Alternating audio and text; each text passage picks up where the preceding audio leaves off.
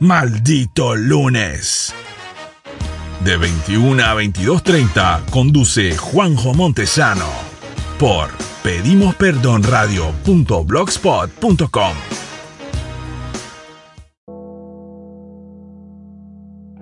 Las campanas del infierno suenan y dan inicio a Pedimos Perdón. Pedimos Perdón, tu programa de rock.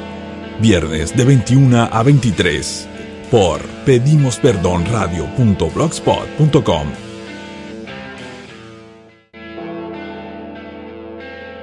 Pedimos Perdón, tu programa de rock. Viernes de 21 a 23 por pedimosperdonradio.blogspot.com. Bueno, muy buenas tardes. Vamos a buscar la charla con Las Hijas de la Viuda, una banda argentina. Así que vamos a arrancar ya por pedimos perdón radio.blogspot. Vamos a mandarle para hacer el vivo. Ahí está. Por el canal el-reverendo78. Vamos a charlar con las hijas de la viuda. Así que bueno, ya se están conectando. Vamos a esperar unos segundos y ya empezamos a charlar. Vamos. Ahí se está tratando de conectar. Ahí va. Hola. Hola, ¿qué tal? Buenas tardes. Buenas tardes, muchísimas gracias por, ¿Cómo va? por el contacto. Bien, acá, tranqui. No, gracias. por- A ustedes gracias por la invitación. No, no, un placer. Eh, bueno, yo lo que trato de hacer siempre primero es preguntar cómo la están pasando. Ustedes vienen de muchos días de, de cuarentena con esto de la pandemia y, y siempre es difícil. No sé cómo, cómo la están pasando en su zona, digamos. Sé que en Buenos Aires está bravo, pero... Eh, eh, yo soy de Santa Fe, la, la mayoría de, de los integrantes de la banda está en la ciudad de Rafaela. Ahí está. Eh, eh, digamos, con el tema del COVID, por supuesto, estamos igual que todos, muy guardados, cuidándonos, siendo responsables y respetuosos, sobre todo por los demás. Eh, pero con lo que respecta a la banda, consideramos que la cuarentena fue un momento interesante porque nos dio mucho espacio para componer, para observar, para hacer, para producir, para incluso tomar cursos, eh, meternos en proyectos para conseguir algunas ayudas económicas. Realmente la cuarentena, digamos, tiene su, algunos lados buenos, uno de ellos ¿Cómo no? es que para los artistas se abrieron un montón de oportunidades. Bueno, nosotros tuvimos la posibilidad de, de tocar en el, en el Cine Belgrano gracias al gobierno de Santa Fe, así que, eh, digamos, eh, podemos verle mucho de positivo a esta cuarentena.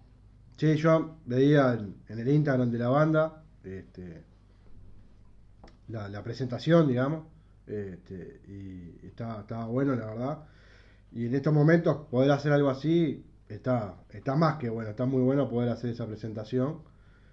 Y lo que quería preguntarles era, ustedes, a ver, ya tienen un, un camino recorrido, tienen ocho años de, de trabajo, por lo que leía en una, Exacto, sí. en en una entrevista que le hicieron en el litoral.com y Yo perdón que te interrumpa, Sí. pero eh, tenemos otra compa acá de la banda que Sí. está ahí al pie del cañón para involucrarse si, si a vos te parece que es Vamos a Warco probar. Angie.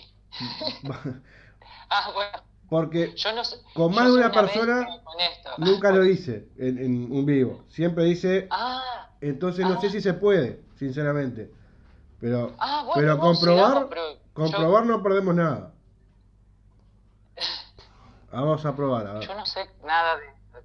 A ver. No, para mí también es nuevo. Yo, como decías vos, eh, gracias a la pandemia uno se tuvo que largar a hacer diferentes cosas. Lo que uno hace es un programa de radio, entonces las notas hoy las hago por acá, saco el sonido para la compu y de ahí a la radio, decir que en este momento está en simultáneo, pero, pero bueno, Sí, lo- sí. lo- los vivos no tenemos más chance que hacerlos así, uno con uno. Lo otro que se puede hacer, cuando Ah. ustedes quieran, es buscar hacerlo por Skype o hacerlo por este por Zoom, que ahí sí podemos estar varios Ah, bueno. este, al mismo momento. Eh, así que bueno, tengo que pedir Perfecto, disculpas bueno. que, que- que- que el formato en este momento es así. no hay problema, no hay problema. Igual les agradezco a las dos por, por estar de, ese lado y por, y por juntarse para, para hacer este tipo de, de nota. Este, pero volviendo, retomando, bueno. Perdóname. No, está perfecto. Las hijas de la viuda, decíamos, ocho años de, de trabajo y por suerte pudieron llegar a, su primer disco. Que, que eso es una de las cosas que yo siempre trato de comentar con las bandas y con, con, los, músicos. Eh, de este lado del charco, en Uruguay, también es difícil llegar a un disco, pero no por eso deja de tener un significado muy importante para lo que es una banda, ¿no? Es, es un logro, la verdad que muy bueno. Sí, para nosotros realmente fue una gran cosa, porque además nosotros comenzamos siendo una banda de, covers, si bien en la gran diversidad de, repertorio que, siempre elegimos, logramos tener un, sonido que nos identifica, era una, una cosa pendiente, una necesidad muy grande. La banda también está, estaba media dividida entre ciudades, entonces por ahí juntarnos a componer era un poco complicado, por ahí nos juntábamos, pero solo para ensayar y, prepararnos y preparar nuevos temas.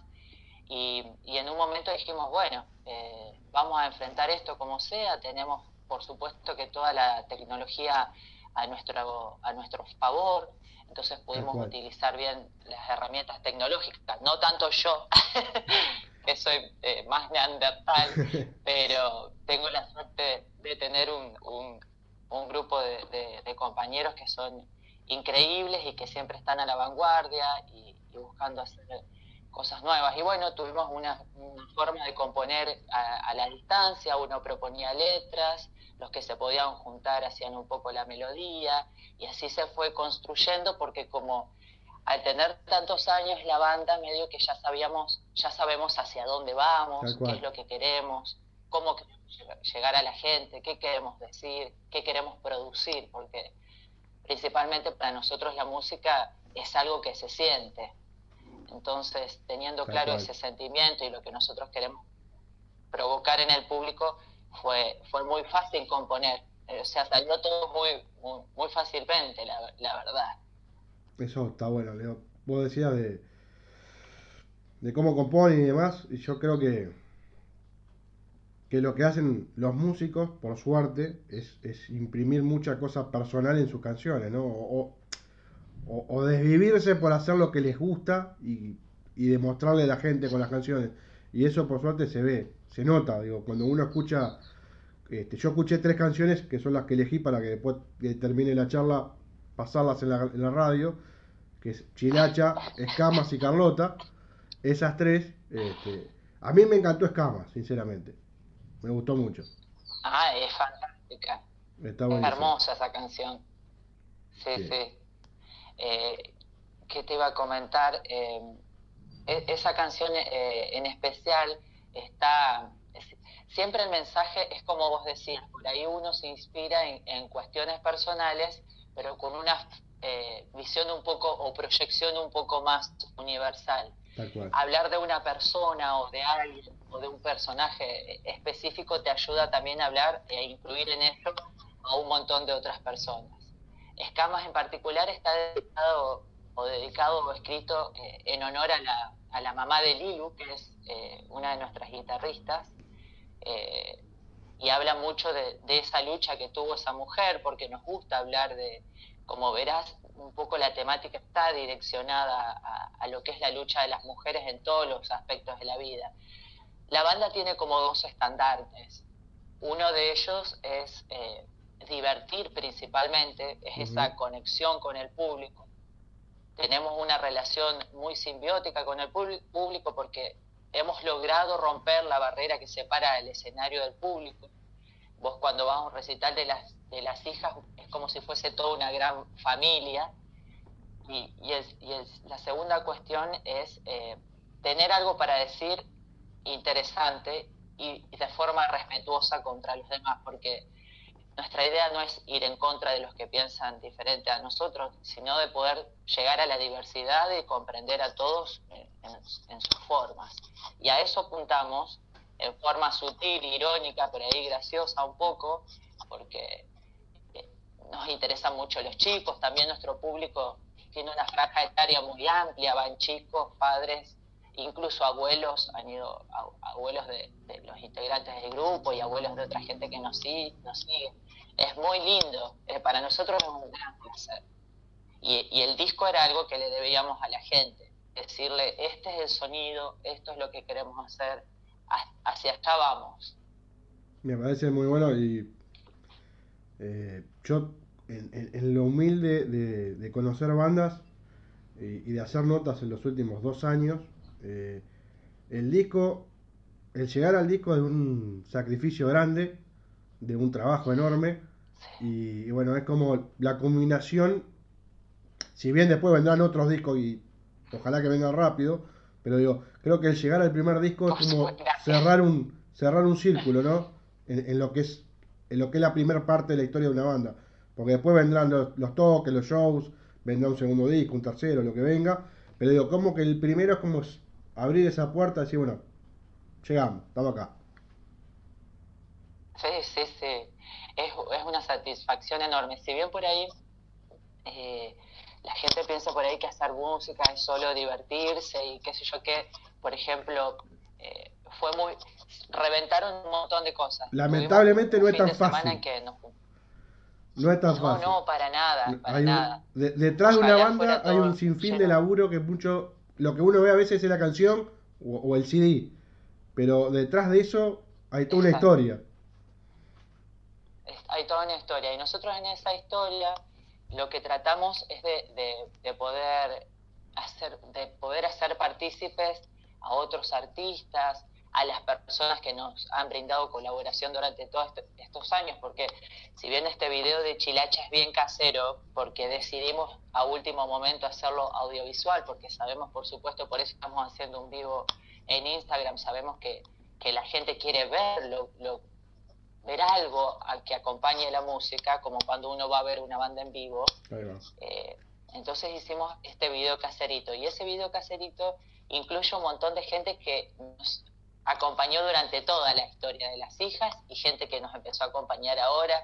Entonces es una forma también de agradecimiento. Nosotros lo tomamos muy así, como, como un regalo que, estamos ofreciendo y brindando por, por, tantos años de apoyo y, y de acompañamiento y de, y de, bancarnos los trapos. Había fines de semana que ponerle tocamos un viernes, un sábado, un sábado en la misma ciudad y llenábamos los, los dos días porque la gente nos banca siempre es muy bueno, sí. Tenemos mucha suerte con eso. Y creo que tiene que ver con esto. Con mucho trabajo, ¿no? la suerte a veces hay que ayudarla, digo. no es solamente suerte, digo, sino un sinfín de cosas. Definitivamente, definitivamente. Y creo que hoy la música, eh, hoy por ahí no, no, es la música culta la que, la que más moviliza, sino la que, la que te hace sentir, la que te moviliza, la que, la que ya está un poco desmitificado, digamos, la cuestión esa de, la música culta. Obviamente lo admiramos y nosotros todos eh, estamos en constante proceso de crecimiento, con profesores, con nuevas ideas, con nuevas rutinas, pero eh, es, muy importante, una vez que uno entra en el camino de la música, no quedarse, digamos, eh, con lo que uno tiene solamente, sino poder ir acrecentando, porque por supuesto el conocimiento te, te da libertad, o sea, conocer y saber te, te, da las herramientas necesarias para, para poder hacer más. Exacto. Cuando vos dijiste del disco, hablaste de una frase que era, se lo debíamos a la gente, ahora, y, y yo te pregunto, después de haber estalqueado y leído un poco, eh, en un punto hablaba una nota, creo que volviendo a la nota en el, el litoral, eh, que iba a haber un, un video pronto, un videoclip. Este, sí. Bueno, capaz que eso se demoró un poco por todo este relajo de la pandemia. No, no, porque el videoclip eh, es la idea de que, viste, LP tiene cuatro canciones. Exacto. Eh, la idea es que el videoclip vaya con una de ellas, no sé si puedo decir cuál. Acá, si, es primicia, decida tranquila. la idea sería que sea, el videoclip tenemos la intención de que sea con Carlota. Ya estamos contactando, ya estamos generando las ideas con, protocolo y con, el cuidado de las personas y, teniendo en cuenta toda la normativa, digamos, es posible llevarlo adelante, ya, digamos, los profesionales o, los artistas con los que estuvimos en contacto creen que se puede llevar adelante, se puede hacer.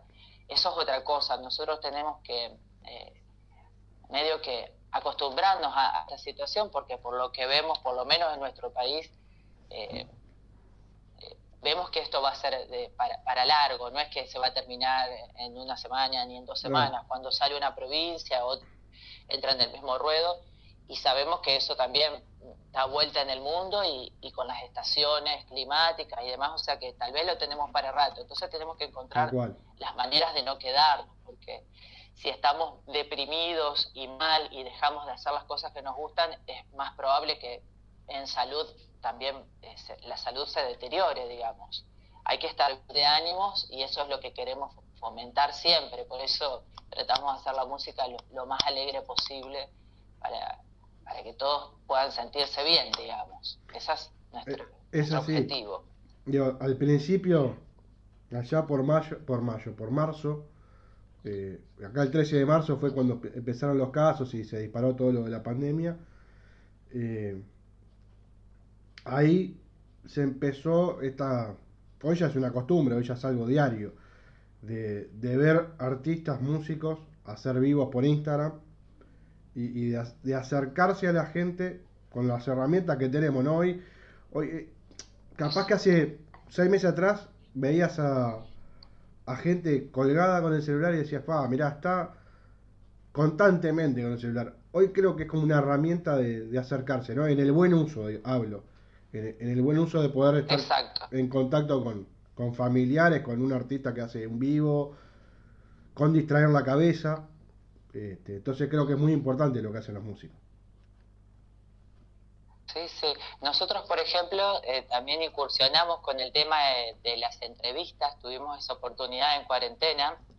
Eh, construimos un personaje que se llamaba Laija Minelli, que en honor al nombre de la banda, eh, que entrevistaba eh, sobre todo a mujeres. No llegamos a la etapa de, de, buscar otro, otros artistas, varones o, de otros géneros, pero la idea era poder diversificar. Dio la casualidad que, digamos, la primera parte estuvo orientada a músicas mujeres que estaban, digamos, a disposición nuestro, también con muchas cosas interesantes para contar. Aprendimos un montón, un montón de esas entrevistas, porque lo que tiene esto, yo soy media reacia a los medios de comunicación, por eso yo te estoy hablando de, perdón, a los medios, no a los a, estas redes y demás.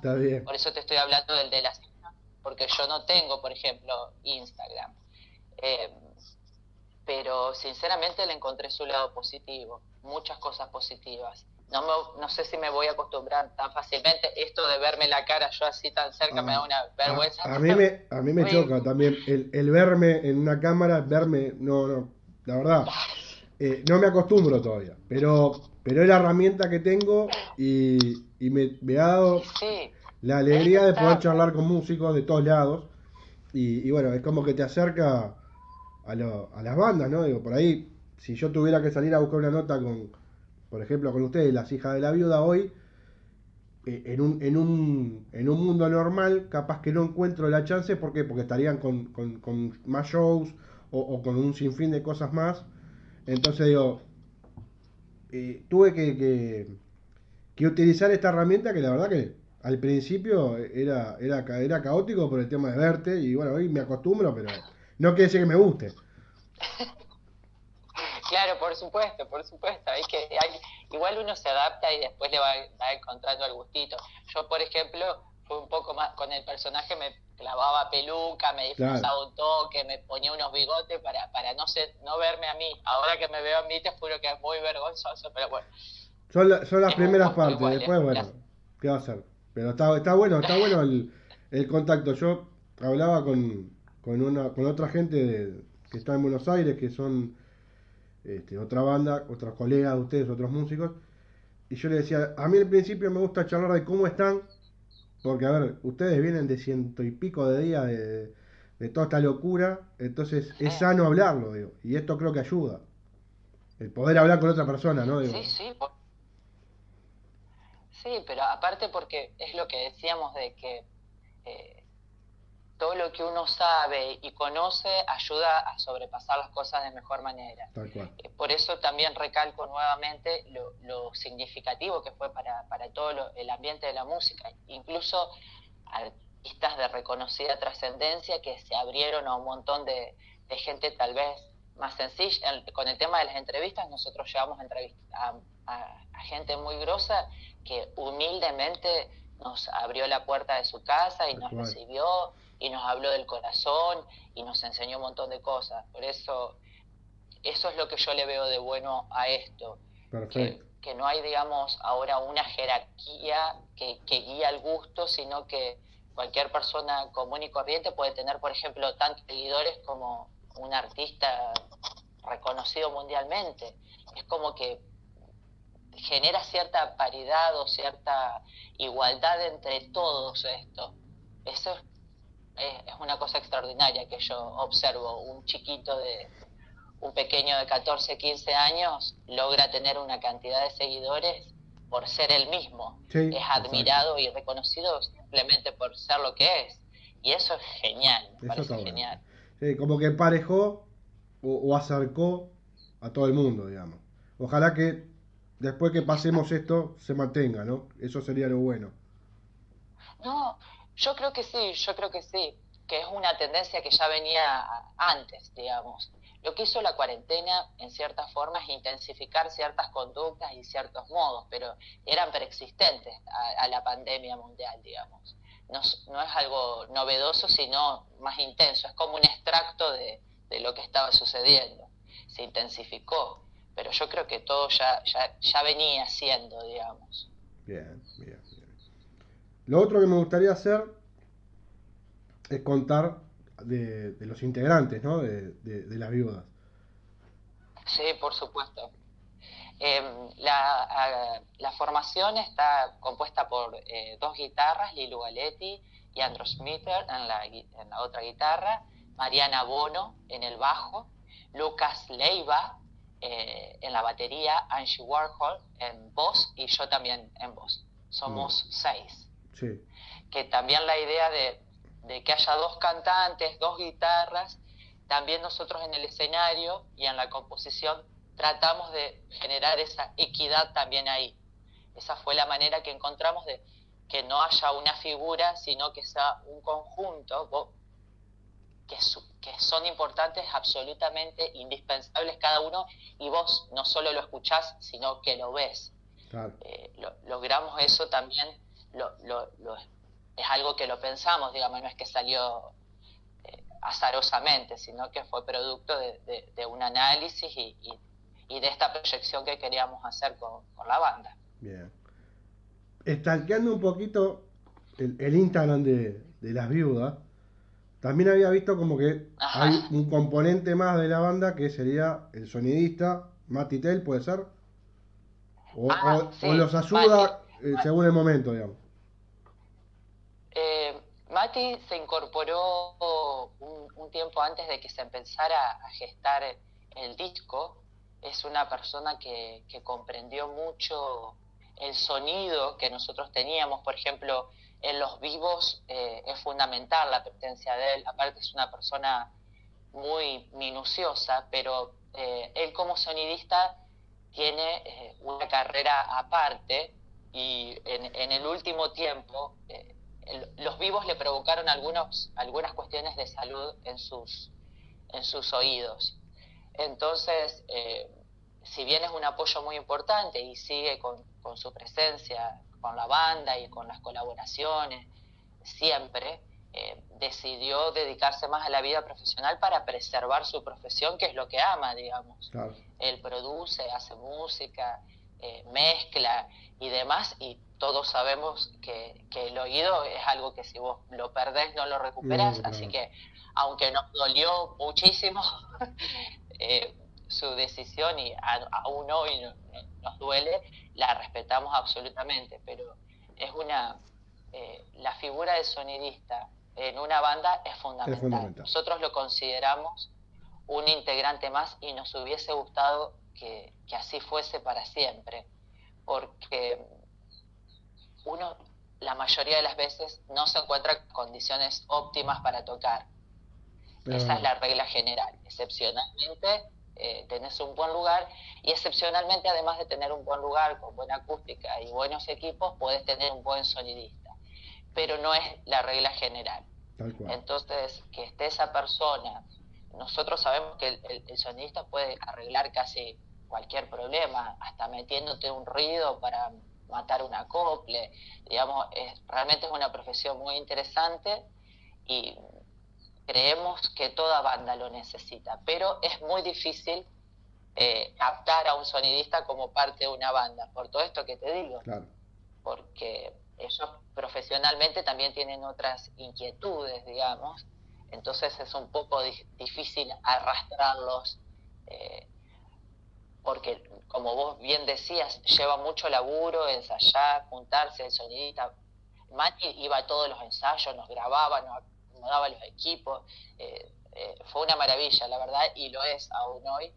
Pero bueno, eh, hoy un poquito más desde afuera, pero siempre, siempre, siempre brindando, brindando el apoyo a la banda. Eso siempre fue incondicional. Sí, eso no lo va a perder, eso va a estar siempre del lado de ustedes creo que ya le, metimos la pica ahí y le va a costar mucho largarlo. Lo otro, yo había leído, que esto te lo pregunto digo, desde, el desconocimiento y desde el respeto, ¿no? La fiesta de la brillantina, que es donde ustedes eh, presentaron, creo que, eh, Chilacha, el tema, ¿no? Exacto. Sí. ¿Cuándo se hace en sí? Eh, eh, ¿Es algo anual o se hace cada tanto? La brillante, em, hay algunas de las integrantes de, las hijas organizan fiestas, lleva diferentes nombres. Por ah, general eh, son a fin de año. una fue la brillantina, la anterior fue la fiesta roja y, la idea es poder continuar con, con ese ciclo es un espacio que también está tratando de brindárselo más que nada a las mujeres, porque sabemos que a las mujeres nos cuesta un poco más el cupo eh, en la música. Las dos ciudades donde somos las integrantes hoy sabemos, en las dos pasa que son medias tradicionales, digamos, entonces no es muy normal que, que, los espacios sean ocupados por mujeres. Lo que no significa, por supuesto, que no haya mujeres haciendo cosas. Es increíble, o sea, siempre lo fue, creo, pero hoy gracias, volvemos a esto de los medios y, de las aplicaciones y estas cosas que no sé cómo se llaman, eh, le ha, dado un, un, renacimiento a todo esto, le ha dado una identidad a las mujeres, le ha dado un espacio. Y no, no es que queremos prescindir de los varones, pero queremos poder darle la oportunidad. Claro, incluso, o sea, eh, siempre contamos con, con, la presencia de los varones. Hay, varones que son muy respetuosos, que son muy considerados con, con, esto de la música, y hay otros varones que se sienten incómodos y lo hemos vivido, digamos. ¿Les ha pasado? Eh, por la experiencia. Sí, sí, eh, incomoda, por ejemplo. También otra crítica muy grande que nosotros hemos tenido es por el hecho de haber hecho covers durante tantos años. Eso nos colocaba en una situación de desde de, la, de, la que inicia hasta la que es este hiper conocida, digo. En algún momento haces un cover. y no es un pecado. en algún, y lo vas toda la vida. O sea, yo creo que nunca vas a dejarlo, porque, digamos, yo no encuentro. Uno no es menos músico por hacer covers. No. Si no, tendríamos que decir que las orquestas sinfónicas y las bandas de jazz que, que toman temas de, compositores que consideran alucinantes eh, no hacen música o no son músicos. no, pero aparte... Sí, creo que tiene que ver con... Si elegís un tema para hacer un cover, ¿por qué lo elegís? ¿Porque no te gusta? No, porque realmente te gusta y querés darle tu impronta. Creo que es como un homenaje a esa canción. No solo es un homenaje, sino que para poder interpretarlo y, redireccionarlo y darle otra interpretación, eh, tenés que saber o sea, tenés que haber tocado, tenés que saber, no, es que lo haces porque, ah, es, es re fácil hacerlo y lo hago. A nosotros nos lleva muchísimo tiempo lograr que ese cover no sea lo que vos venís escuchando, porque aparte las bandas que nosotros elegimos para hacer los covers son de los 80, o sea que son canciones que, que nosotros tratamos de darle una actualidad. ¿Hay registro? tenemos esas dos cosas. ¿De esto? De esas cosas hay bastante.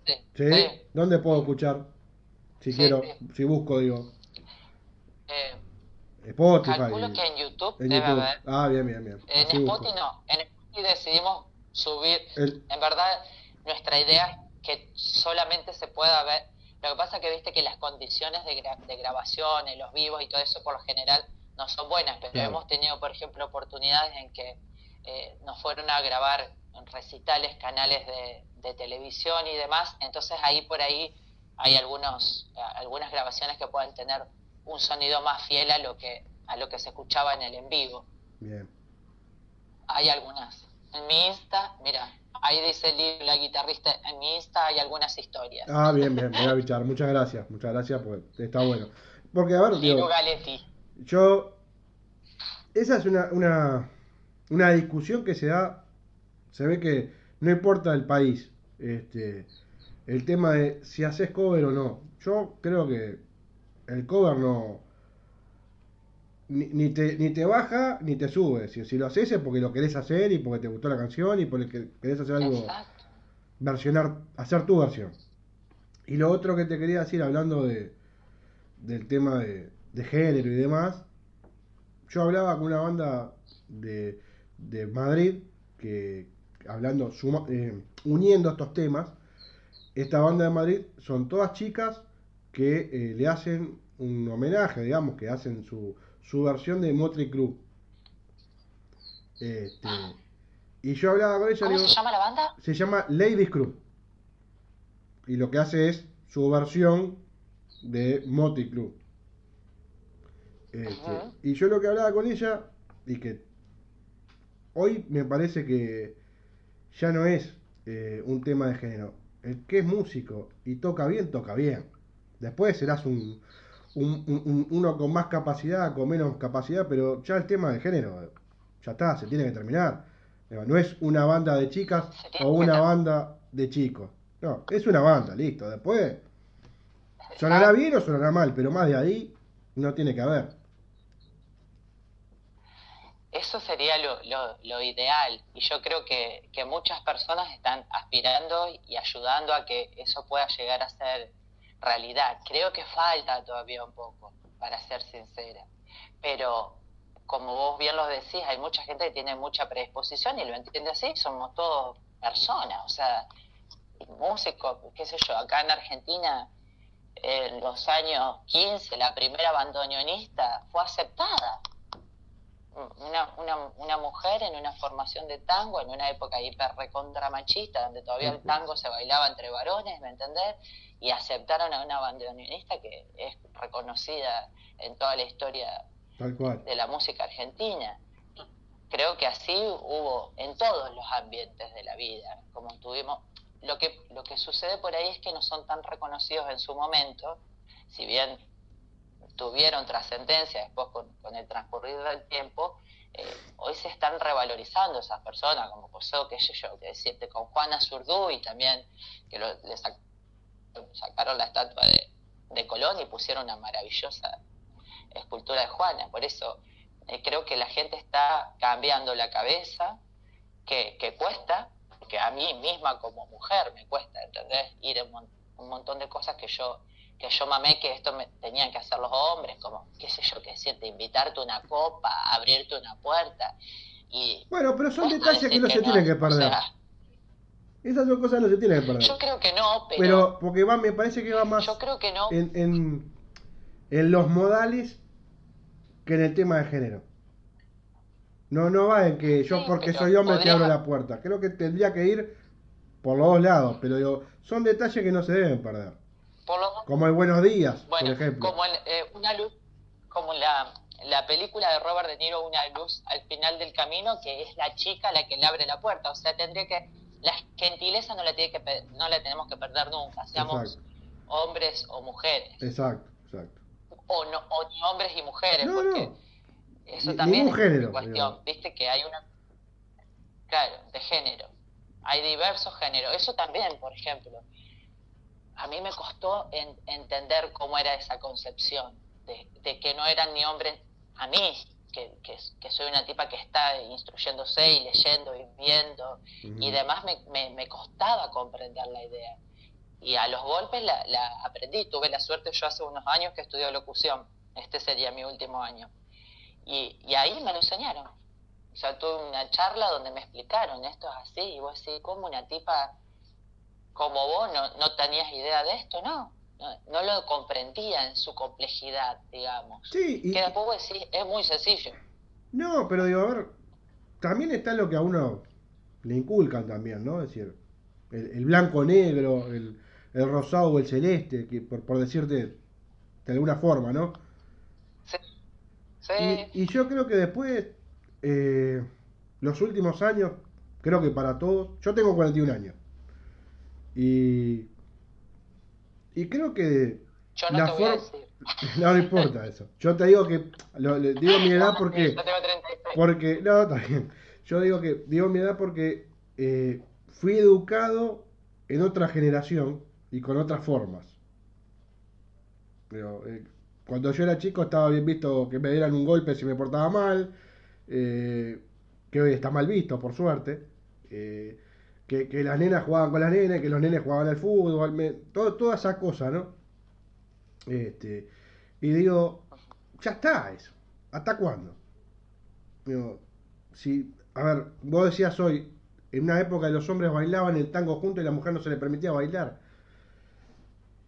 Digo, ya está, digo, no, no, no, no tiene que, me parece que no tiene que ir por ahí. Es decir, va por otro lado. No, no, Creo no, que es, si haces bien las cosas, y, inclusive haciéndolas mal, es, haces algo que te gusta. Entonces digo, ¿por qué ponerle rótulo? Pero está, ¿qué va a hacer? Sí, sí, sí. Ya cambiará. Sí, ya está cambiando, por suerte eh, está cambiando. Ahí va. Yo hoy, cuando vos decías eh, que les había pasado, yo miraba la formación de viudas y veo que eh, tienen un baterista, por, por- por ponerle el, el- el género. Sí, sí, sí. Eh, Este, y el resto son todas, son todas chicas. Este, y que también no tiene que ver, digo. Pero me, me, me gustó, como lo decías, de, de- de, bueno, somos todas chicas, tenemos un, un- un compañero más que es el, el baterista. Y, y yo siempre le pregunto a las bandas una tontería, ¿qué es más difícil conseguir? ¿Un bajista? Es decir, un buen bajista o, o una buena bajista eh, o un baterista. Tenemos la suerte de que no no nos costó ninguna de No, las no, dos. está bien, eso, eso es bueno, eso es bueno. Igual, igual, vos sabés que nuestra bajista, Mari- Marian, yo le digo dedos sangrantes, porque eh, ella tocaba la guitarra y aprendió a tocar el, el bajo con las hijas de la viuda. Y cuando ensayábamos, le sangraban los dedos y se los atábamos con la cinta del batero, con- que también se llamaba Lucas en ese momento Eso- le atábamos los dedos a la pequeña, que era muy pequeña de edad todavía. Para mí todos los de la banda tienen 14 y yo tengo 144. Y le atábamos, le atábamos los dedos y ella, la loca, te seguía tocando con los dedos eh, ensangrentados. una. Y yo hoy la escucho a tocar a María. La escucho a tocar, ya me emociono, te digo. Eh, la escucho tocar y no puedo creer la evolución increíble que, tu, que tuvo Mariana. Eh, el primer batero que nosotros teníamos, eh, Lucas se llamaba también, se llama, está vivo y tenemos un vínculo hermoso todavía. Pero Lu- Lucas y Cami, que estaban en, la en, en una de las primeras formaciones, son de esperanza. Entonces ellos hicieron un esfuerzo durante muchísimos años hasta que después no pudieron, no pudieron viajar más porque realmente se, les- se les complicaba Claro. mucho ir de ciudad en ciudad. Pero Lucas también er- era un batero alucinante, tenía una manera de tocar increíble. Y viene el nuevo Lucas, Lucas Leiva, eh, que nosotros ya lo habíamos escuchado en vivo y lo habíamos visto varias veces, y era increíble. No lo podíamos creer y menos podíamos creer que nos haya, que haya querido tocar eh, con nosotros. La primera batera ahí, sí, ahí está comentando. la primera batera Jazz era eh, una chica que también con ella estuvimos hace poco, hicimos un videíto casero que creo que no está en ningún lado, pero en una cochera y Jazz eh, nos fue a ver, porque tenemos eso. Cuando volvemos a tocar, no se ha modificado mucho la banda, pero tuvo dos momentos de grandes cambios. Eh, original, miembros originales desde, desde el minuto cero son Lilu y Andrew. Eh, que es, una formación que se hizo para un evento, de ahí salió el nombre de las hijas de la viuda, porque iban a hacer, hacían, perdón, para esa oportunidad, una fiesta del monobloc en un, en un edificio que se estaba por, por derrumbar. Eh, hicieron una banda tributo a Viuda e Hijas de Rock, and roll, que es una banda eh, muy conocida en Argentina. Sí. Después de eso se dieron cuenta que les encantaba tocar, entonces decidieron seguir con el proyecto. Y ahí es cuando tiene una modificación y ingresamos Mariana Bono, la bajista, y, yo. Porque yo cantaba tango y Lilu me fue a ver y me invitó a la banda. Yo humildemente la formación te iba a preguntar si habías cantado tango. Porque cuando te escuché en Chilacha, digo, esa voz eh, fuerte, digo, tenés un, una forma de cantar que la verdad está, está bárbara, está buenísima, pero digo, te, te, daba esa, daba esa me quería hacer esa consulta si en algún momento habías cantado en otro, en otro género, en otro rubro, porque me, me, quedaba esa, esa, noción, digamos. Sí, sí, sí, arranqué cantando tango. Comencé con, empecé con el teatro y por no poder hacer más teatro, empecé con el tango porque me parecía que tenía eh, esa mezcla con la, con la interpretación, digamos. Viste que son todos muy de las entrañas, cosas trágicas y también cosas alucinantes, o sea, no, no vamos a encasillarlo al tango en, las cosas trágicas. Y bueno, y es algo que compartimos eh, con, ustedes. Sí, tal cual, tal cual. Somos hermanos en el tango. Por suerte, muchas cosas. Acá no vamos a discutir de qué es el dulce de leche, pero lo mejor disfrutémoslo. No, yo creo, digamos, eh, es innegable nuestro origen en común con muchos países latinoamericanos. O sea, antes de que seamos Argentina, Uruguay, Perú y demás, éramos una gran comunidad. Y, sería buenísimo que lo sigamos entendiendo de esa manera. Toda esta tecnología ayuda un poco a, a romper las fronteras y la Argentina es la Argentina por la cantidad de inmigrantes que tuvo, e incluso por la población negra que lamentablemente acá fue medio que exterminada, pero esas cuestiones limítrofes también eh, forman nuevas culturas interculturales, digamos, porque viste Uruguay, Argentina, todo, la música es fabulosa, siempre es nutritivo eh, poder hacer intercambios con otras y surgen cosas alucinantes, nuevas y, maravillosas. Y, todos pertenecemos al, al, mundo. Eso sí, que hablar. Yo tengo, por suerte, tengo, por suerte, porque yo no tengo, no tengo hijos, pero, pero eso por lamentablemente. La suerte es que tengo una hijada, y la hijada es argentina. Vive en Avellaneda, eh, hoy está por cumplir 19 años ahora en octubre, el 27 lo cual me ha hecho que, sacando este año con la pandemia, he podido viajar siempre a saludarla por el cumpleaños o pasar vacaciones con ella. Y, y lo cómico de todo es que ella, de chica, decía yo soy uruguaya. Pero en realidad, porque es hija de uruguayo, pero digo, este, viviendo en Argentina. Pero ella decía, no, yo soy uruguaya, no, le decía a los papás, vos sos argentina, vos naciste en Argentina. Este, y bueno, y, y ahí está la mejor mistura, digo, yo creo que que, la verdad yo tengo muchos, por suerte, amigos de, en Buenos Aires, que es el lugar donde más he viajado. Este, después conocí muy poquito de, Santa Fe, conocí apenas Beltrán. Este, y, bueno, no he, no he viajado mucho por la Argentina, que tiene muchas cosas hermosas por conocer. Pero, pero sí, yo creo que hay muchas cosas que nos unen. Sí. Ni que hablar la yo música. Yo creo que sí. Yo, eh, mi, mi mi primer amor eh, con el mar fue en Uruguay, que conocí Punta del Diablo y Ah, hace muchos años, cuando todavía hermoso. no era tan, tan, tan turístico y, Sí. y la gente súper cálida y divina, los uruguayos realmente... A veces. Di- Digamos que sí, pero a veces. bueno, eh, viste, yo por ahí tengo suerte con eso. No, no, bien. Yo lo digo peleando porque. gente. Yo lo digo, lo digo en tono de broma porque digo, supuestamente somos un país turístico. Eh, En, en- sobre todo en verano. Este, y a veces ves que se atiende a la gente medio medio raro, digamos. En vez de, bueno, venga que nos vino a visitar, atendiendo, y hay veces que hay algunos que no lo entienden. Entonces, bueno. Sí, bueno, pero que está, cuida su, su, su quinta, su rancho, y está bien, está bien. yo. No, que cuide lo que quiera, pero si somos, si apuntamos el turismo, hagamos que vuelva. Claro, pero yo, por ejemplo, que vi, digamos, eh, el proceso que tuvo Punta del, del Diablo, yo ahora no, no vuelvo a Punta del Diablo, ponele. Sí, sí, sí. Porque a mí me Creció gustaba demasiado. Ese, lugar tranquilo, Claro. claro, ese lugar tranquilo, el pueblo de pescadores, que vos te cruzabas con el tipo de ahí, Tal cual, hablabas cual. y aprendías. Ahora voy, vas y te vas a encontrar con todos argentinos están ensuciando la playa, eh, qué sé yo, no quiero hablar.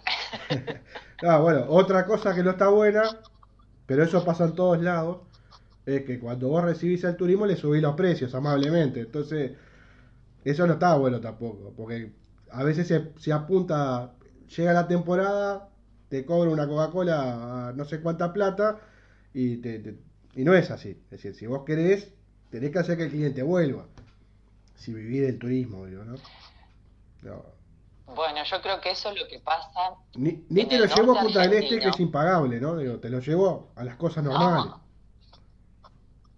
no, Punta del Este es una se creen que es Estados Unidos. Sí, tal cual. Pero eh, hay un turismo, hay, hay países que sí fomentan esto que vos decís, ¿viste? el camino que vos te vas desde... acá hay un, un famoso viaje que se hace que ar- arranca, ponele si querés acá o en Buenos Aires y te vas en tren hasta el norte argentino, de ahí suben los mochileros por Perú y después eh, Sí, al infinito. Claro. Pero, claro, pero el, el norte argentino, Perú, Bolivia, esos países, no te arrancan la cabeza. Claro. O sea, yo me- y lo, lo sé, no lamentablemente por experiencia propia, porque es algo que, que, que tengo pendiente, ese viaje que me encantaría, eh, pero mi hermano, por ejemplo, que, que fue con una mochila y, y tres clavas, conoció, llegó casi hasta Centroamérica. Qué lindo. Eh, Entonces esos países qué que, sacrificado que también. conocen más, digamos, ¿eh? Qué sacrificado el viaje, ¿Qué digo, también. sacrificado? Y hay que hacer todo no eso. No, pero hay que hacer, ¿eh? Cuando querés acordar, ¿cuántos kilómetros metiste? No, sí, sí. Cuando se quiso volver fue sacrificado. Y bueno, pero te quiero decir, Porque está el, el ya- viaje es hermoso. El, el hecho de viajar es hermoso. A lo que digo, si vos te vas con, con una muda de ropa o con una mochilita nomás, después hay que bancarse, hay que comer todos los días, hay que hacer un sinfín de cosas, digo. Sí. Pero por eso te digo, en esos países te brindan la mano, en esos lugares te brindan la mano y siempre vas a tener algo para comer o para... Y yo creo que igual, mientras uno más despojado esté de cosas, menos preocupaciones tiene. Sí. Si tenés, sumás preocupaciones. Si vos te vas con nada, si vos te vas con la compu, esto, lo otro, estás perseguido con la mochila, con, si dejas esto acá, si no, con la guita, si llevas mucha guita, llevo la guita encima, la dejo en el hostel o en el hotel. Si vos vas con nada, vas libre por la vida. Mientras menos tenga para mí, sos más Más feliz. tranquilo. Yo ahora se me rompe algo, al- se me rompe algo, antes sufría. Ahora se me rompe algo y soy la tipa más feliz del mundo, una cosa menos por qué preocuparme. ¿Está bien? Lo único bien. que, que trato de cuidar y conservar son los instrumentos, no para mí, porque yo no soy muy buena ejecutante de ninguno, pero para que siempre haya un espacio para, para Está la bien. música. Está bien, está bien, está bien. Es, es buena, es buena filosofía. Este, está bueno. Está bien. Eh, después estaba, estaba eh, mirando, volviendo al estalqueo, de los gustos de, de los, Dale. de los gustos musicales de, o las influencias tal vez musicales de, de, los, de las compañeras y los compañeros. Y como es muy, muy, muy variado, muy, muy abierto, este, iba a preguntar cómo se ponen de acuerdo en, en la composición, ¿no? Porque digo, por ejemplo, tenés integrante que por ahí, y ahí yo me uno con el gusto por Charlie, y, y después tenés, eh, yo que sé, Radiohead, Dead Cab, entonces hay, hay mucha, hay mucha variedad por suerte, este, de lo que es cabeza musical, ¿no? Digo, Bueno, yo creo que la, o sea, el tema de Chilacha es un fiel reflejo del despelote de, de influencias y de gustos musicales. Lo que pasa que es esto de lo que te digo, se naturalizó mucho en nosotros eh, el sonido que, que sabemos que tenemos. No es que lo sabemos porque lo analizamos a eso, sino que vamos como con la corriente con el sonido. La, la banda misma nos lleva por un camino. No es un esfuerzo, no hay una discusión. bien, Sabemos que si yo tengo que decir qué tipo de música hace las hijas de la viuda, me costaría mucho clasificarla, eh, porque hay una cuestión a la que le prestamos mucha atención y es principalmente a la diversidad rítmica. Y también eh, muchos de los integrantes estudian muchos estilos musicales. Entonces, en los temas vos vas a escuchar tal vez algo que te suena a funk, algo que te suena a una Habana cubana, algo que te suena a ópera. Es un despelote. sí.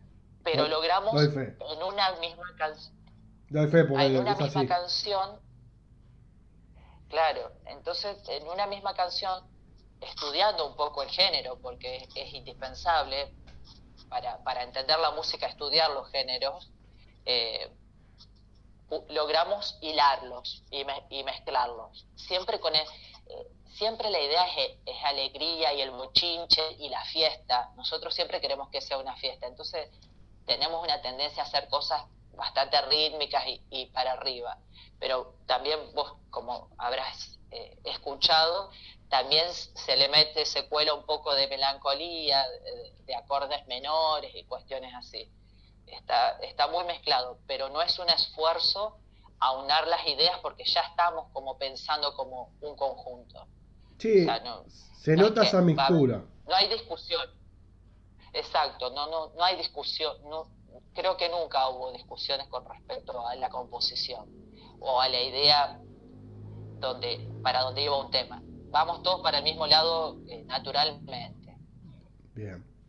Te, te voy a hacer dos o tres que- preguntas más Diverso. y no Dale. y te dejo en paz. Este, eh, bueno, si, si bien ya hablamos que, que las hijas ya tienen arriba de 8 años de, de trabajo, de carrera, con su, con su disco y demás, si vos tenés que encontrarte con una persona que no, no escuchó, no conoce las, las hijas de la viuda, ¿por qué canción le, le decís arrancá escuchando por esta? ¿Cuál le decís a tu gusto, no? Creo que sin lugar a dudas Chilacha. Bien. O sea, por algo es el primer, eh, es el primer tema que, que- que subimos y que, que publicamos porque eh, puede verse esa gran diversidad, o sea, ese estribillo que, que suena operístico con la, que el cachengue en el medio y la tristeza al principio, creo que, demuestra mucho. Y después, bueno, todos, escamas, como vos bien decís también, porque tiene metidas algunas cuestiones de, rap también. Por eso tratamos de, de- meter todos, pero creo que Chilacha te puede causar un buen impacto.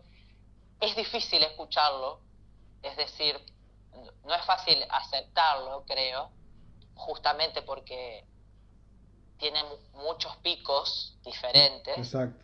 Pero es un, como un esqueleto, una idea de, de cómo puede sonar, cómo pueden sonar las hijas. Y después yo te digo la verdad, yo amo todos los, los temas de No, las me hijas. imagino, no, me tengo imagino. un amor Eh, eh, es una pregunta, eh, es una pregunta hasta, hasta tonta, porque, porque ¿cómo, cómo le vas a decir a, a un músico elegir una, una sola? Pero, pero el ejercicio es ese, decir, bueno, con, con cuál abrís para alguien Sí. que no escuchó nunca, ¿no? Es decir, esa es la idea.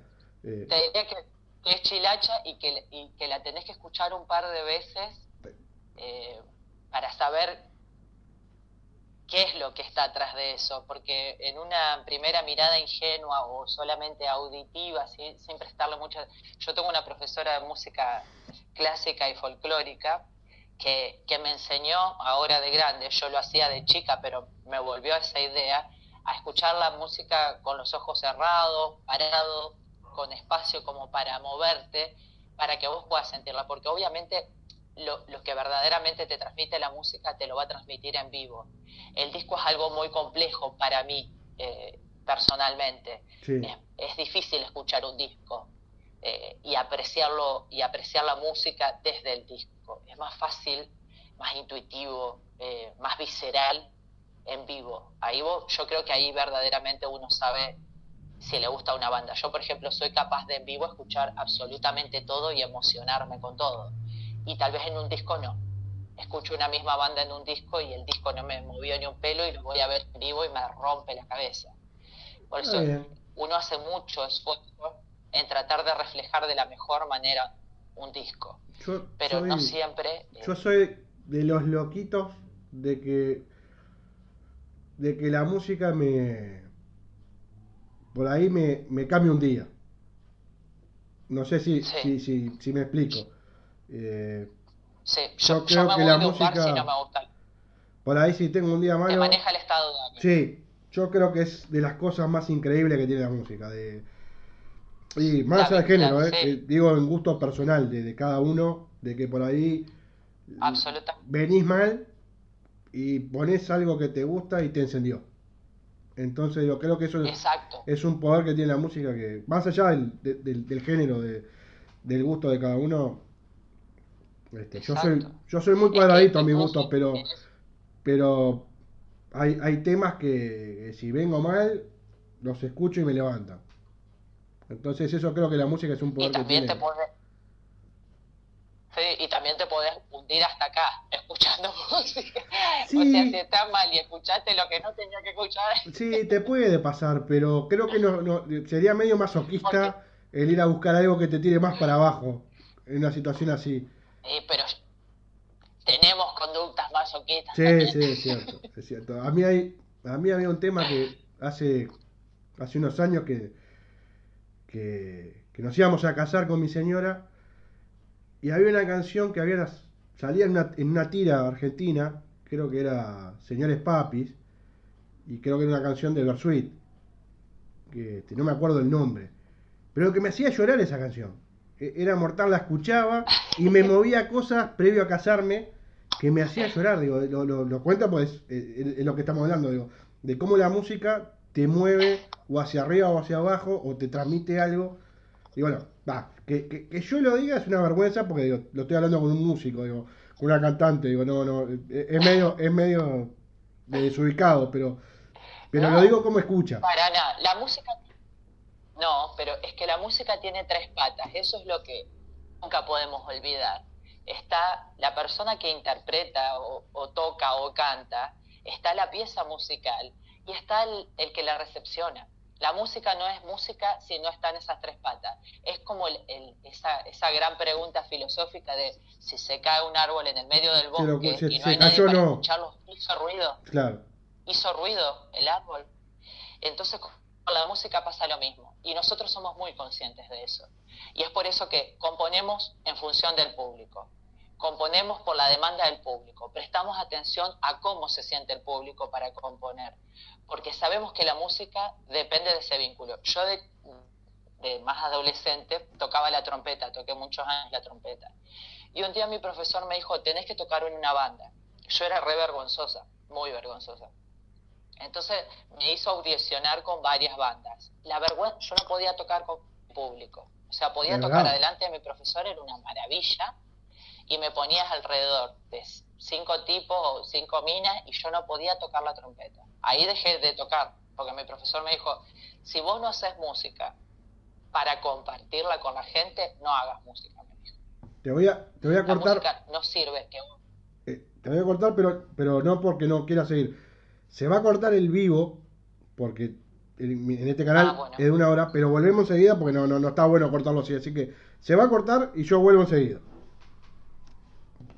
Como quieras. Sí, sí, sí, así damos un CR más lindo. Bueno, cerró la primera hora del, vivo de, de estamos haciendo con las hijas de la viuda. Así que lo que vamos a hacer es volver, porque no está bueno terminar así. Y aparte la charla estaba muy, muy, muy interesante. Eh, ya, ya volvemos, mientras que esto pasa, vamos a poner un poquito de...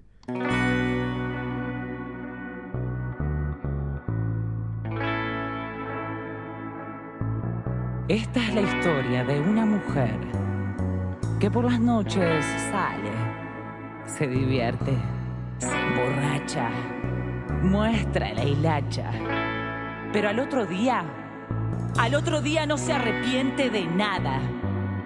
Esta es la historia de una mujer libre. Esta es la historia de la chilacha.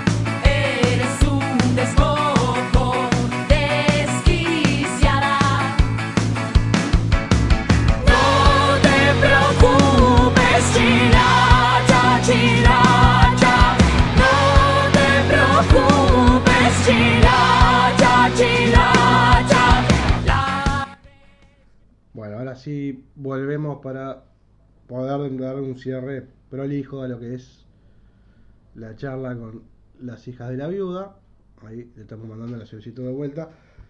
No estaba bueno terminar así abruptamente la nota. Perdón, eh, la cuenta tiene eso de que una horita y te cortan, entonces no me Vamos, parecía bueno. Para no. No, estaba bueno terminar así. eh, por lo menos terminar de otra forma. este, no tan abrupta. Y bueno, pero. Este, bueno, tenía eso. Pero bueno, para, para cerrar, para dar un, un cierre más, eh, más prolijo. eh, primero que nada, mil gracias, porque la charla estuvo muy linda. La verdad que estuvo muy buena. Y lo voy a hacer. Gracias a vos. No, por favor, voy a hacer el mismo pedido que le hago a todos, a todos los músicos que, que hablo, que cuando haya material de la banda, este, se acuerden de nosotros, que será un placer poder difundirlo.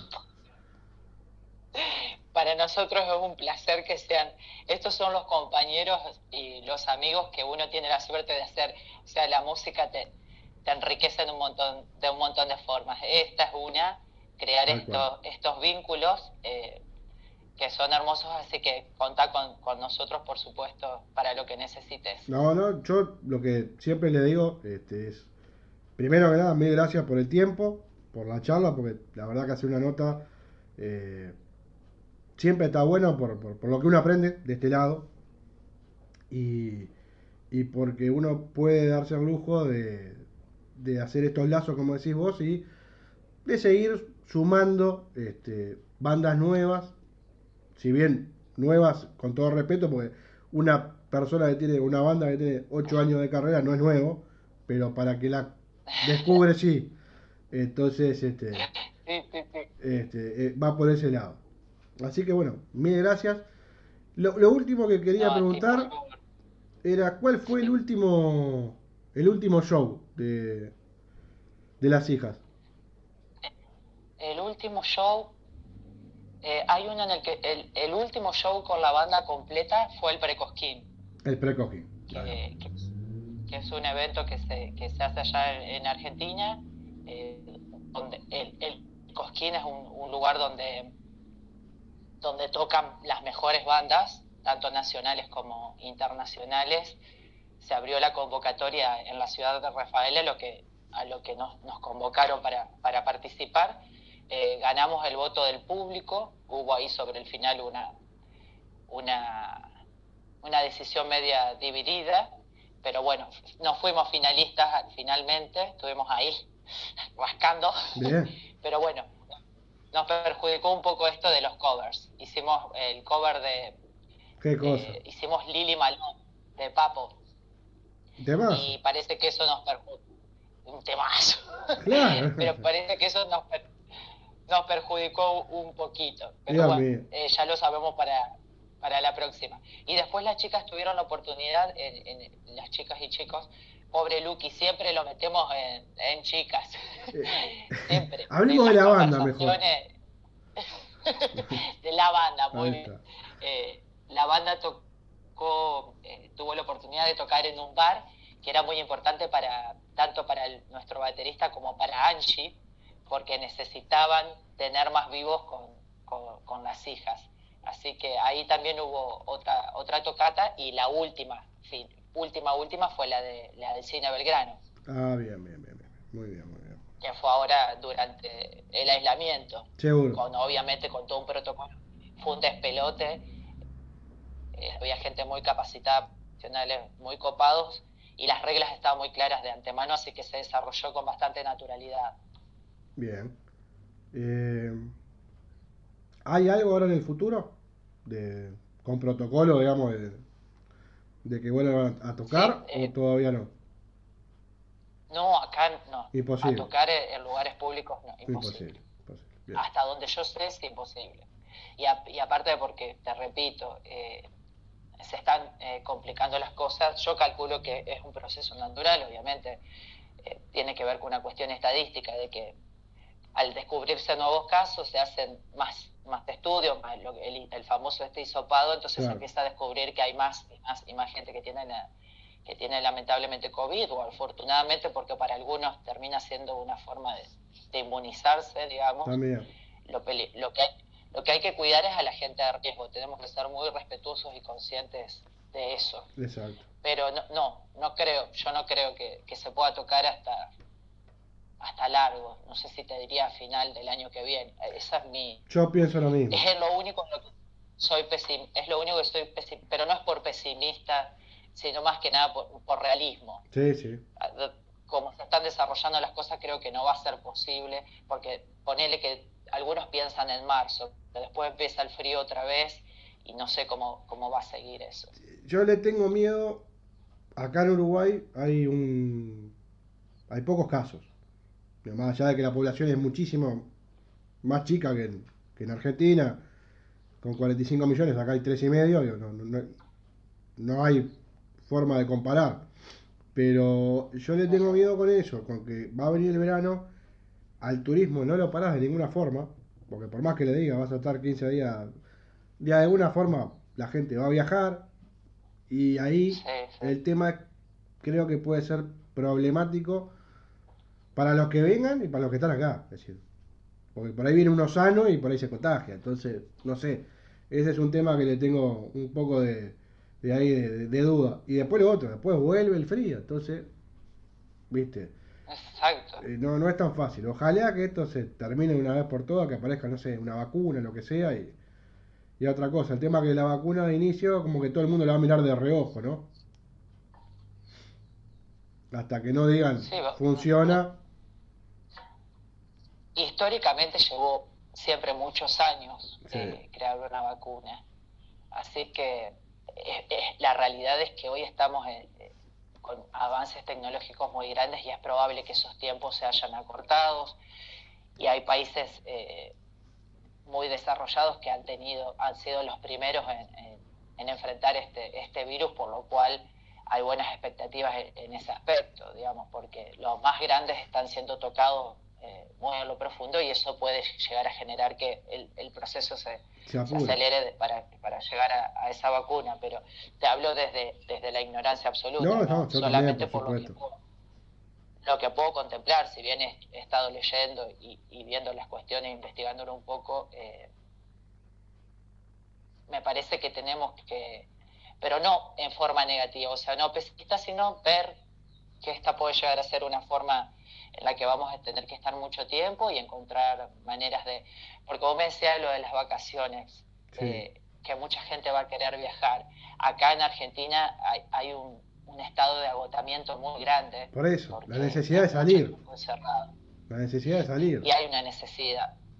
Y, y el que puede viajar no es el gran problema. El gran problema es el otro, los que son 10 viviendo en una habitación y cómo haces para decirle que no salgan de su casa, que o sea, es complejo, acá hay un índice, un índice muy alto de pobreza, más del 40, 40,9 creo que dio el último censo, el primer semestre del 2020 por el, por el INDEC, y a mí me preocupa más eso que el que puede viajar, el que puede viajar es muy muy probable que pueda costear un, tratamiento de salud o cuidarse o tener ciertos recaudos. Yo lo que a lo que iba era con el tema ese de que si viajas, más allá de poder o no, te expones al contagio. Sí, te expones y expones al resto. a otros. pero es como que digo, ¿cómo haces para decirle a una persona que, que siga encerrada durante tanto tiempo? Porque eh, provoca mucha depresión, mucha tristeza. Si vos no le encontraste la vuelta, eh, es muy triste por ahí. No, yo te soy sincero, digo, y esto lo digo con mucho respeto, desde acá, mirando hacia Argentina, la verdad que han tenido una paciencia enorme, ¿no? Es decir, y, y voy más allá del estar encerrado, ¿no? Es decir, eh, si lo llevas a, a la parte económica, este, es muy jodido, hay gente que por ahí no, tiene para vivir o, la está pasando recontra mal. Este, acá, no sé si por suerte o no, pero acá no hubo nunca cuarentena. Acá la cosa se, se, le decía a la gente de, bueno, use el barbijo, alcohol de gel. Se hizo una campaña muy fuerte en, lo que son los, el transporte público, de, desinfección y demás. Vos no podés viajar sin, sin tapaboca, por ejemplo, que es algo obvio, pero digo, es así. Hay lugares que no puedes entrar. Este, pero si vos mirás para enfrente, para, para Argentina, vos decís, eh, ¿cómo controlás todo, no? Porque estamos hablando de un, 45 millones de personas en, un todo, pero digo, obviamente en Buenos Aires creo que hay arriba de 12, hay creo que 15. Este, no es fácil, digo, y si lo llevas a la parte económica, peor es todavía. Porque tenés que vivir día a día. porque aparte en Argentina hay mucho trabajo informal también, lo cual generó que, eh, por eso, eh, hay, la, pandemia ha, tocado de muy diferentes maneras a la gente. Lo que es el trabajo es, es una de las cuestiones fundamentales, porque vos podés sobrevivir tal vez un mes si fuiste un poco precavido y guardaste dinero y demás, pero hay gente que vivía de las changuitas y de esas cosas que, y que sostenía una familia de esa manera. Y hace meses que está sin trabajar. Si bien el gobierno brinda una ayuda económica también y alimentaria eh, a la gente que, está en esa, en esa situación, no es, todos sabemos que no es suficiente. Si bien es, muy generoso y, y, calculo que, que todos los que lo reciben deben estar agradecidos por eso, ni que hablar de, la situación económica que, vemos que se viene, que es mucho más complejo. Pero bueno, hoy, hoy la política decidió ocuparse de la salud y hay que respetarlos. Nosotros los pusimos en ese lugar, por lo cual eh, el pueblo argentino en general, sin ir a las individualidades, nosotros tenemos que respetar lo que, lo que opina la mayoría si queremos vivir en una democracia. Y el poder hoy está eligiendo priorizar la salud y sabemos que eso lleva al deterioro de la economía, pero bueno, pondremos todo, todo lo que tengamos cada uno para, para después salir de la mejor manera de esta situación tan penosa, en principio, pero que tiene su lado positivo y hay que encontrarlo. Sí, no, que las mejores enseñanzas las mejores enseñanzas son de las cosas que le llamamos malas. De ahí, de ahí es donde verdaderamente aprendemos. Así que si lo sabemos aprovechar como un aprendizaje y como una oportunidad, creo que puede ser bueno para todos. Tal cual. Bueno, la verdad que un placer. Este, una hora y, y cuarto de, de charla. Este, creo que hemos hablado un poquito de todo. No, no, no. A mí me hace, me hace un bien bárbaro. A ver, hacer una charla con hacer una nota de una hora y cuarto quiere decir que estuvo buena o, al menos del otro lado, del lado tuyo, no te aburriste por lo menos. Entonces, mil gracias. un poco que estoy. Muchísimas gracias. Un beso grande para todos los, los componentes de la banda. Un abrazo. Igualmente. Abrazo grande. Chao, chao. Que pasen Gracias en nombre de todos y acá estamos, hermanados. Igualmente. Igualmente. Que pasen bien. Igualmente, gracias. Chao, chao. Bueno, pasó la nota con la gente de las hijas de la viuda y ahora va a venir la música de ellas. Así que vamos a escuchar Chilacha, Escamas y Carlota. Bien pegaditos.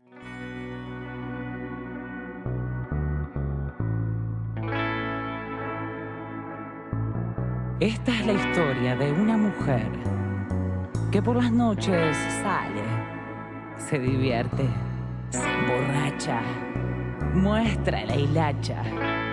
Pero al otro día, al otro día no se arrepiente de nada.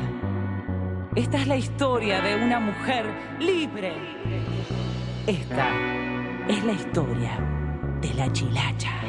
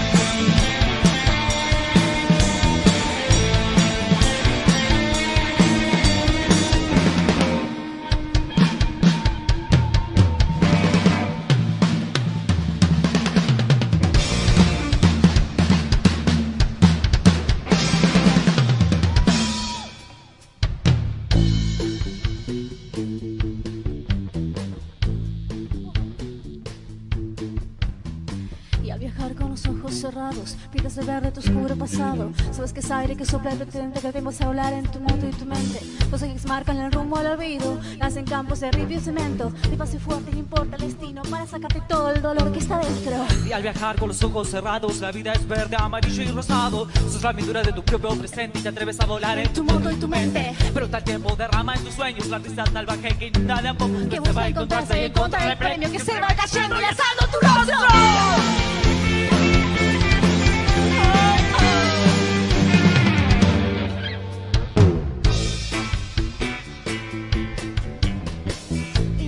Y ruedas tu moto y tu mente.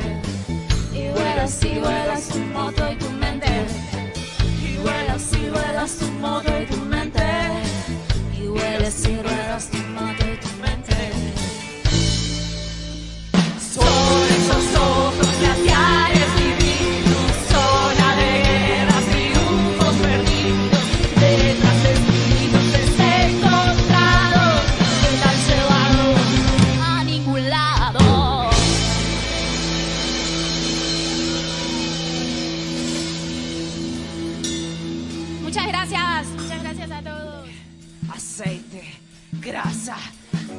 y explosión.